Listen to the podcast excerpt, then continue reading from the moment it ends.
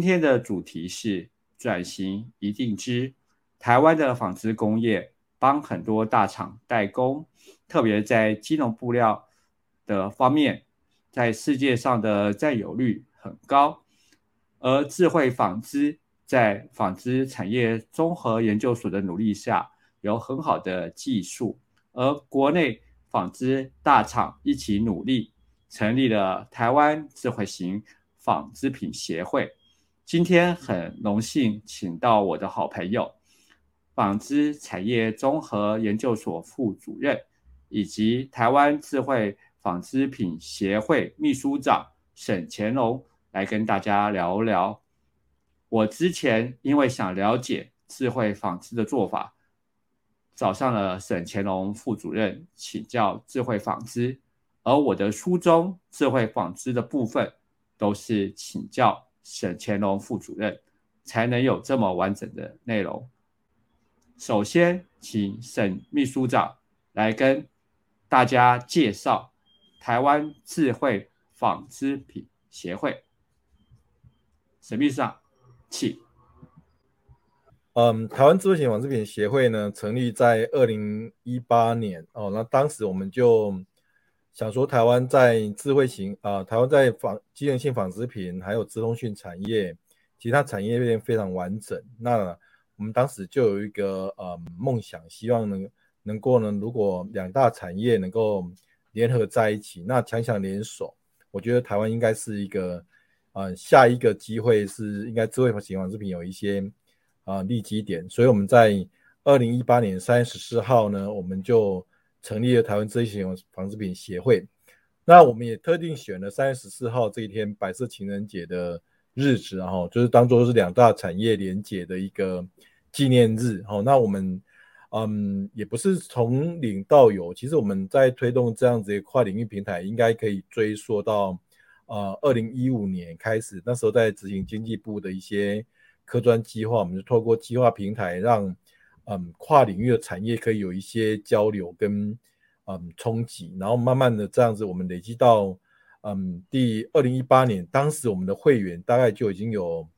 三四十家的会员，而且来开会的每这个会员都已经是达到了就是总经理级、都决策性了的，在纺织所的角度就是顺水推舟哈，就是协助产业，嗯，促成这个台湾智慧型纺织品协会的这样的一个平台。所以从二零一八年到现在，我们现在的会员数也达到了呃五十六家的会员，大概有一半以上是电来自于科技业跟电子业，那我们大概有一半是来自于纺织产业哦，尤其在。国内比较强的这机能性的这些纺织厂，也都是我们协会的会员。接下来要请沈秘书长来告诉我们，台湾智慧型纺织品有很好的技术，但是这些技术是什么？它的优势又是什么？啊，我们来麻烦沈秘书长。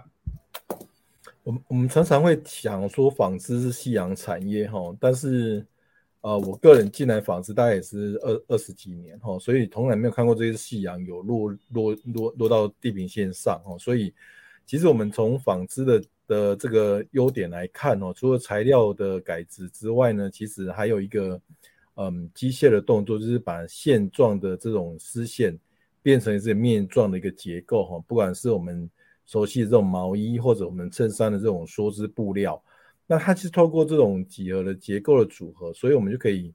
嗯，发展这种可柔软性的这种材质。这个纺织技术应该源自于嗯本身纤维材料的改制哦，所以我们让纤维本身是有嗯一些导电的特性，让我们的布料能够导电。好，那我们的基础大概这个样子。所以当我们的纤维可以导电呢，我们就可以透过呃这传统的这些或者我们基础的电学的原理，我们就可以发展很多。新形态的这种嗯布料或者电子元件哈，所以我们以啊常常早期我们的常最早做的就是我们利用导电性的纤维来发展一些嗯医疗用的生物电极哦，或者是这种所谓的呃可以侦测呼吸的这种布料哦，甚至可以侦测压力的这种嗯这种布料，还有可以发热跟发光的这几种应用哦，所以。其实智慧纺织的应用其实不单纯只有纺织业在做哈，其实我们看国际上在发展智慧纺织的不也不少的这种像科技大厂哈，像我们都知道 Apple、Intel，闪送、Microsoft，他们其实在智慧纺织也有相关的一些布局，而且在器官它的这些专利布局，他们很多的这种结构跟元件的组合，也是从纺织的这种机械动作的组合，加上材料这些改织来发展哈。所以其实，嗯，台湾在发展纺织，其实最早是从代工开，虽然从代工开始哦，所以相对台湾的这种所谓的制造业的完整性，还有分工的这种这种属性也非常的完整哈。所以其实台湾在发展这种智慧纺织的优势是有很好的一个基础。那这是针针对。做的能力而言，哈，那其实智慧纺织在发展，除了业界的呃随着趋势的的的发展之外呢，国际品牌的这种询问度也非常的高，哈，像我们的嗯会员有一家也是国内的前几大的公司，他们就常跟我们讲说，国际品牌来都问说，最近有没有新的智慧型布料的解决方案，哈，所以其实。我们也因为国际品牌慢慢的往这个方向走，举完我们常听到像 Nike、Adidas 啊、Under Armour 这几个品牌，其实对智慧纺织都有很算很早期就投入在这个领域的哈。所以其实台湾在直通讯的这个产业基础哈，所以我们不管我们的 IC 或者是我们的加工技术，然后再跟纺织的技术是相对成熟了，但我们。有一段是要努力的，就是两个产业之间的规格跟这些这些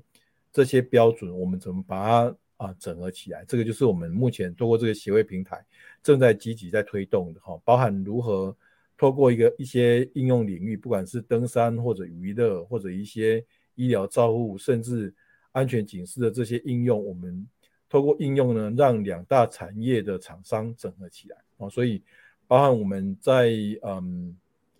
二零一八年，当时我们就促成了第一个呃福茂的 A Plus 的一个计划，发展登山用的这种救难服饰哦。那我们也是透过呃，当时就是透过四家的啊业者哈，包含电子业者、纺织业者，还有自动训业者的结合。那当时也是透过纺织所跟资社会共同辅导，就这个这样的一个跨域团队哦。所以我们在第一年的执行计划就已经接到 Reference 的下单哦，都所以我们当时就协助业者，然后在有了三千件的这样的一个呃登山温控的这种服饰哈，那这也是一个台湾可以看到说，当利基市场很显著的时候，我们呃可以快速的整个台湾的优势，然后快速的供应这些产品到品牌去哈，所以这也是我们在推动这个品牌里面啊非常重要的一些使命。再来，我们其实同时在推动这个嗯技术的整合之外呢，我们也如何透过有点像呃韩国东大门这样，我们强调是移动式的东大门哦，希望透过联合展销的方式呢，让国际的一些对智慧型纺织品有兴趣的这些呃买主或者这些寻找解决方案的这些这些业者呢，嗯，快速的找到台湾哈，所以我们。在各个展览哈，不管是 Computex 或者医疗展或者户外展，我们都是以台湾智慧型纺织品形象馆的方式，在共同的嗯展览推销哈，所以我们这样子行之几年下来，其实慢慢的也打出一些名号，在这个展览里面哦，就是有很多知名度是国外买家会来台湾找我们解决方案的。那除此之外呢，我们也透过跟嗯纺织所的嗯评议委员会这边呢，在推动。国内外跟国际的标准，哈，所以其实台湾的标准，我们有一个标准委员会在推动这样子的标准，尤其在一些产品，因为我们在全球在投入智慧型纺织品，仅次于欧美，大概晚了五年，好，那但是我们在这几年努力下来，其实我们也有一些经验可以跟国际分享，哦，所以我们就透过这样子一个嗯定制制定标准平台，跟国际的不管是嗯 IPC 啊，或者是 EN 的这些。标准的平台制定单位呢，来共同推动这样智慧型纺织品的这些标准哈，期待能够让台湾的这些嗯规格或者我们的一些经验呢，能够跟国际一些分享。那这同时也把国际的这些标准呢引入台湾业者哈，让他们快速可以跟国际做一些接轨。我想这个大概就是我们这几年下来哈，透过嗯协会的平台还有法人的努力呢啊，让台湾的这个智慧品纺织品呢。啊，不管是业者的技术开发，或者媒合，甚至到标准这一段，其实在国际上慢慢有一些嗯发言权哈。我想这个就是我们目前台湾的一些优势。哦，谢谢呃沈秘书长。然后呃，当然我们会讲，其实呃台湾有优势。那我也知道，之前跟您讨论过，就有台湾有很多的应用，您请您谈一下台湾的优势应用在哪里？然后那呃哪里呃您试过，结果发觉说走什么东西可能更好啊？就麻烦说呃沈秘书长来跟我们大家分享。我想智慧型纺织品应用哈，在全球不外乎大概就是刚刚提到的这五大应用哈，所以从第一个从运动、运动的运动跟健康的这个领域哈，这是一个领域；再来的话就是那个安全警示，然后再来的话就是医疗照护，然后娱乐还有军事应用，大概都不外乎是在这五大领用的的应用范围哈。那其实我们之前也试着在各个领域上略有琢磨，那其实。啊，以现在啊，我们的会员大部分的嗯出口的应用，它还是在运动跟休闲这个领域哈。那运动的话，比如说像现在之前疫情的关系，不是很流行在室内运动嘛？哦，那所以我们就出了很多可以量测嗯心心脏或者温度方面的这样子的产品，出口到国外去。那这个目前台湾已经啊每年都有达到万件级的出货量。哦，那这样子的出货，那甚至有一些啊，我们在比较简单的产品，像心跳带到百万级的出货量，都有这样的一个规模。哦，那再再来的话，就是在这种所谓的保暖性的产品，主要是嗯有关于冷热在纺织里面就是一个嗯长生树哈，就是不败的产品哈。所以智慧纺织在这种冷热问题的解决方案上面，有点像这种温控或者凉感衣服来讲，我想都是一些。目前在主力的产品，然后那随着嗯全球人人口的老化跟智慧医疗的这个趋势，现在嗯也慢慢的往医疗这个智慧医疗这个角角度在走。在医疗这边，我们是在学习哈，那跟前进哦。但是其实如何去兑换我们的嗯短期利益哈，我们也是用在这种健康促进的这个范畴哈，所以我们是。在一些嗯，透过跟医疗单位合作，了解这种所谓的在医疗或者健康领域的这些需求，然后大部分把衣服转到所谓的嗯大健康产业这个应用来来来使用。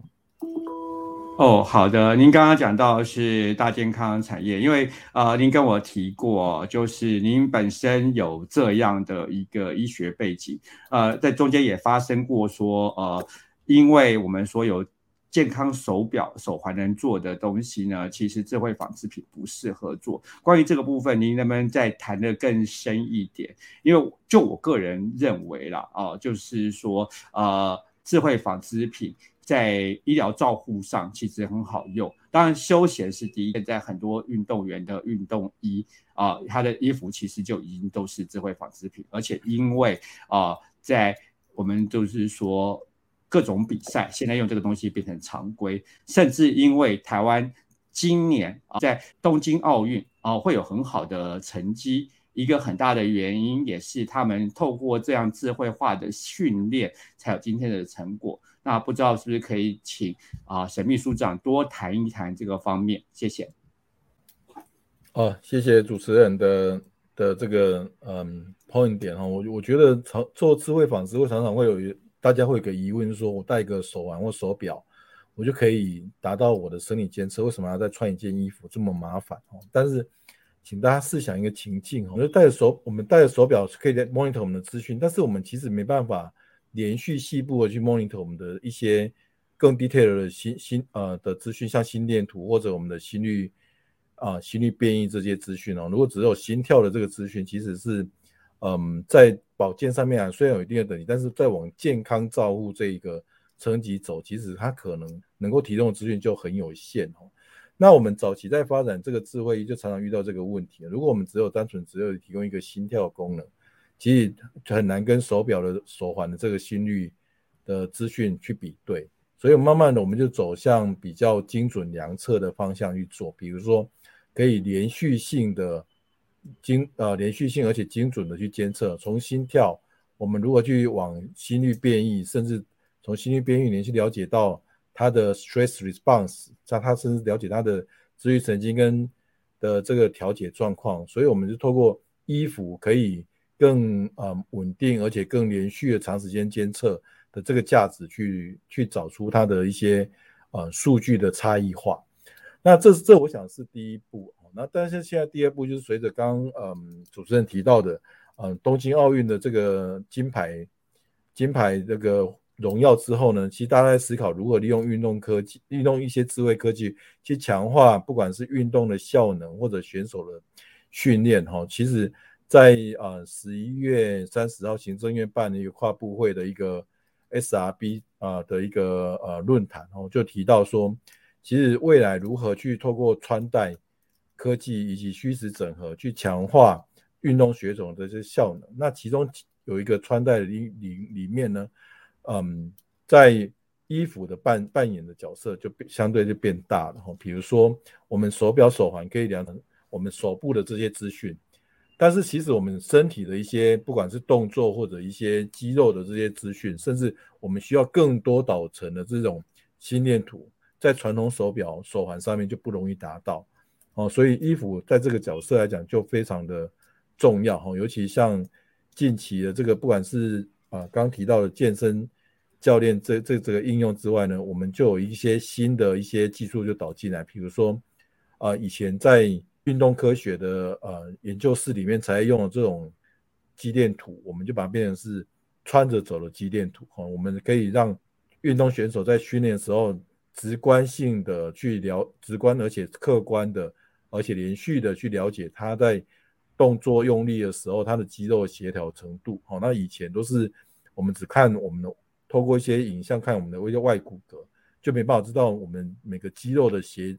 协调性跟我们肌肉用力程度，或者说肌肉是否疲劳，这些都是啊需要仰赖这种肌电图直观性的判断。那刚好我们衣服呢，最最最贴近我们的皮肤嘛，而且我们不用太在乎我们的 device 要多小，所以我们可以让。呃，衣服布满了所有感测器啊，做到所谓的更多的这种生理资讯的一个数位化。哦，那这个是目前我们正嗯业者也正在做，跟大家正在努力的部分。那这是其一的应用。第二个应用就是，因为有很多的生理资讯或者疾病的判断呢，需要呃多感测器的哦，所以传传统的这种手表手环，它毕竟只能从晚视去取取得它的这种生理资讯，是没办法涵盖。太多的 information，比如说，嗯，上礼拜六我们刚举举办完的一个自律神经的一个，嗯，算是论坛。好，那他提到说，我们需要更多的感测的这种生理资讯，才能有系统性来判断我们身体上的一些病症。那这时候我们就提出衣服就是一个很好的解决方案。哈，我们有我们衣服可以承载很多的感测器在衣服里面，你就想说这是一件衣服，同时也是一台电脑。然后它它能够提供更多的生理资讯，让我们在不管是在诊疗或者在我们的训练过程，然后提供更更多的数据，那让我们在做这种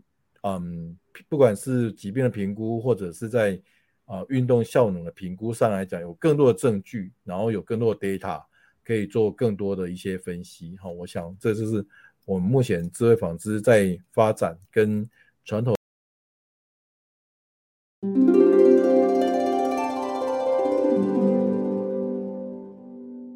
其实我记得应该是去年还是前年，我去参加展展览，因为您只要展出哦，我都会去拜访您嘛。然后我就看到关于附件用的一个智慧纺织品哦，我印象非常的深刻哦。智慧纺织品它在健康促进这一块是非常好的一个利基哦，因为我们在讲说健康促进这个东西是人们的呃的一个很重要的一个。呃，维持生命或者是延长生命啊，一个很重要的一个呃帮手啊，就智慧纺织品而言，就像您刚刚讲的啊，比如说我们现在量 ECG，好，大家知道现在很多人用 Apple 的 Apple Watch，然后来量它的心电图，可是 Apple Watch 的心电图它只有两个点，其实只是一个基本，它不是说有多好。那其实我们真正在呃，有有一些状况的时候，到医院他还是可以量九个点。我永远记得那个安量那个九个点的时候，都那个量测的那个探针都很亮。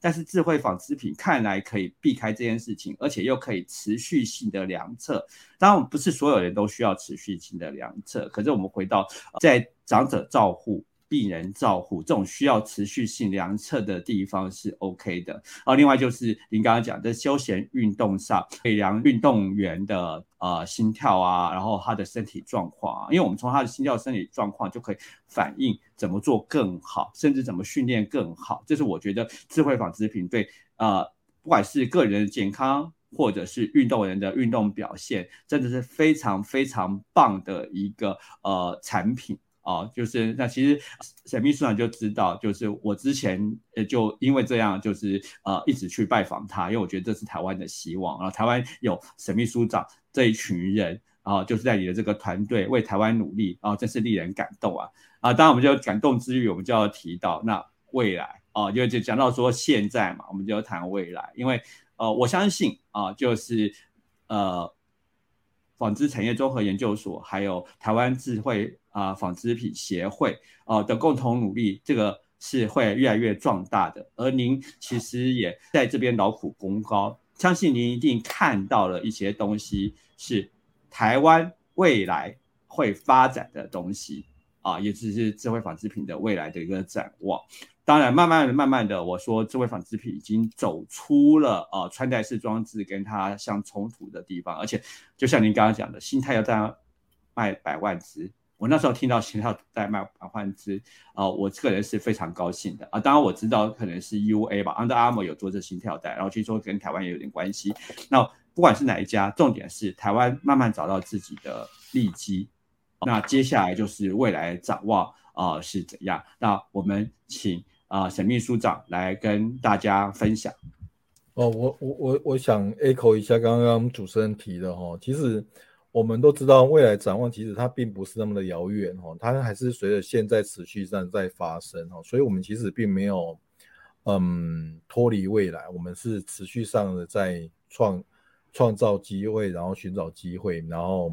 不断在发生我们的未来的可能性哈，所以包含嗯最近很流行的这个元宇宙，我们也是试着去思考从如何从 VR 里面去延伸这个所谓的。呃，触感触感科技哈，如果说啊穿的衣服能够把虚拟的变成是一个啊 VR 体感的一个回馈，甚至我们透过衣服能够啊让让我们的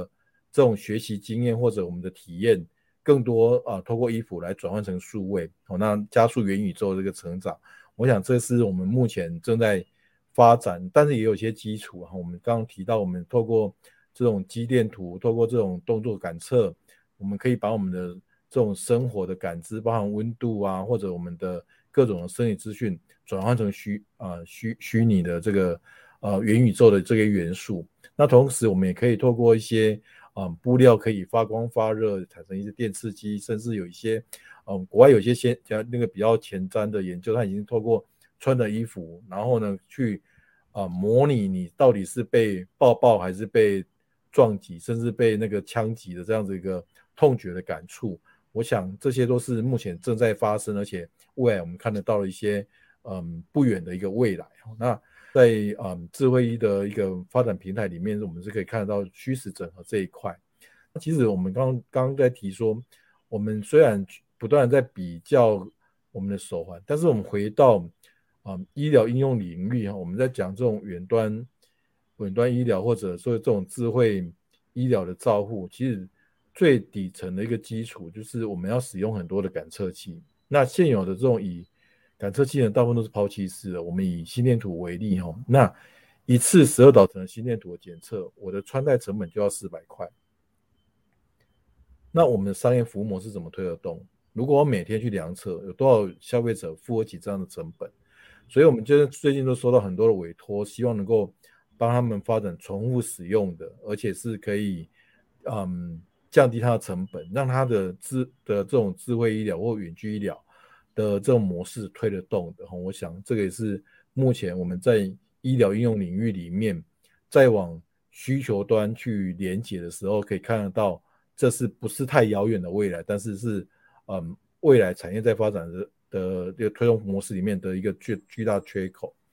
那再来的话，就是刚嗯主持人有提到，我们其实以前在发展这种穿戴式的心电图，我们现在也延从这种所谓的生理的资讯量测，慢慢先开始跟行为结合在一起，所以我们有嗯量测这种肌电图的这种衣服，然后同时也有把这个呃穿戴式感测器的这种惯性感测器跟我们的这个肌电图整合在一起，所以我们是可以，嗯，同时知道动作者的这种动作行为，同时也了解他的肌肉协作状况。所以我们在未来在发展，不管是在呃精准运动或者精准附件的这样子一个角色呢，其实他们在发展这个连接里面就导入了这样子一个技的一个新的新的一些角度跟思维哈。所以我们其实。嗯，开启这样的研究大概两年多，那也跟了很多的医院跟医师有些情谊跟交流。那他们其实非常兴奋，因为以前我们在临床上大部分都依赖这些医师人员凭经验跟呃这种人人啊，我们都得要透过人才能做到检测的这种附件动作。我们是可以透过穿着衣服让它可以量化，所以其实我们在谈的这一段都还是在解决，嗯。智慧纺织还是解决所谓的如何透过硬体加点软体解决方案，但即使这些都不够，我们我们发现啊，最终还是要连接终端的应用需求。比如说我刚刚讲的附件，我们是需要连接啊医师的人员他们在临床上的这些经验跟判读的这些专业，然后我们透过嗯软体的整合跟硬体的这个衣服的结合。才能解决这个方案，好，所以其实我们发现，呃，发现说未来的智慧纺织的发展趋势一定是三个环，第一个环是硬体，第二个环是软体，第三个环是应用需求，这三个环连接在一起，根据不同的的应用，比如说，嗯，在运动科技来讲，当然就是以运动科学为基础串联这三个环，那如果在医医医疗上面的应用，那但透过医学工程把这三个环连接在一起，所以未来我们会有。不同的一个应用别或者不同的应用宇宙，我们透过这三个环在不断的在连接跟进化，所以其实在未来发展上，我们有很多的契机跟机会，有待大家一起来参与，让这一个嗯纺织的元宇宙能够变得更大一点。好，大概以上的一些分享，谢谢。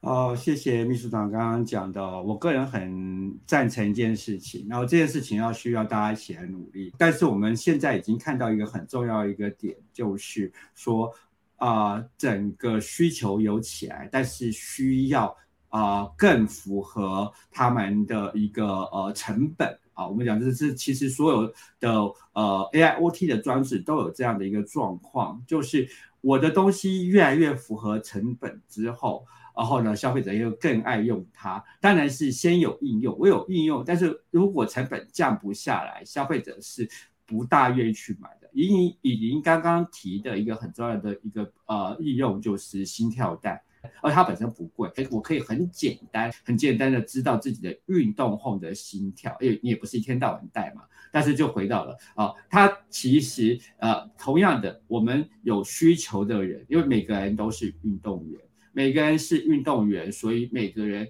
要做这件事情，其实是有他的动机的，只是说到什么程度。那我们讲医疗的部分啊，或者是未来的元宇宙的部分，这都是很好的一个应用。其实关于元宇宙的部分啊，我想请神秘书长多聊一聊元宇宙的这个部分，因为我之前知道啊，就是元宇宙其实就在在刚开始有 VR 和 AR 的时候，我们就在讲说，诶。那 VR 和 AR 的装置，然后呢，如果能够搭配穿戴装置去塑造实际的真正的感觉，哦，是很棒的一回事。请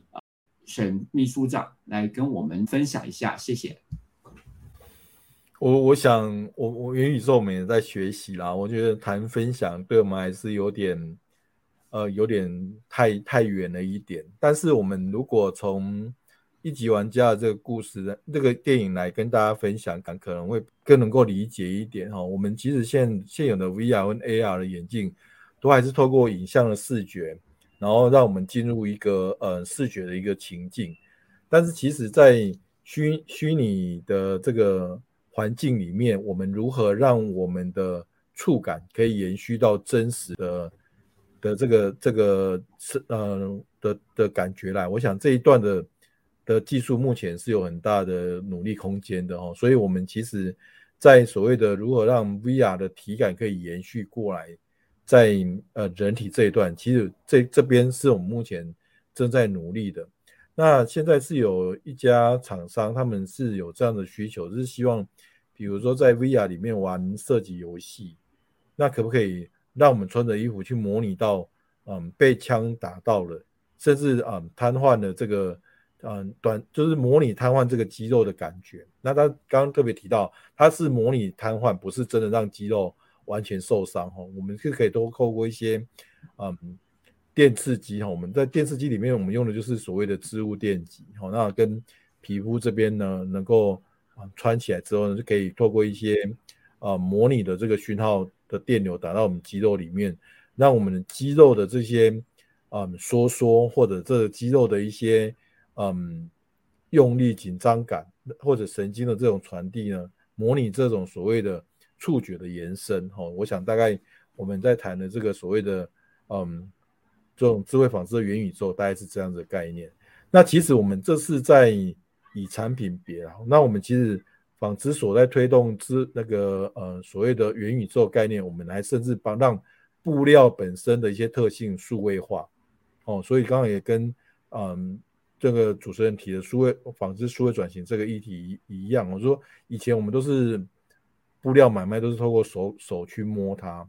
那我们现在是努力的在把。这个嗯，各种的触感跟各种的垂涎性呢，全部数位化。透过数位化的转译呢，我们希望能够透过呃买家在远端的这个平台，就可以得到相同的布的这个手感跟布的一些织纹跟弦垂的这些特性，能够连接在一起哦。所以其实，在嗯元宇宙的这个议题上面，有很多的嗯可以发挥的空间。我们这大家不断的在。快速的在啊，在这个领域上啊，那种希望。接下来为大家总结今天的节目。台湾纺织产业综合研究所副主任兼台湾智慧型纺织品协会秘书长沈乾隆谈了：一、介绍台湾智慧型纺织品协会；二、台湾智慧型纺织品。的技术说明。三、台湾智慧型纺织品的优势应用在哪里？四、谈谈运动员使用台湾智慧型纺织品的优势。五、台湾智慧型纺织品的未来展望。六、台湾智慧型纺织品与元宇宙。谢谢大家的收听。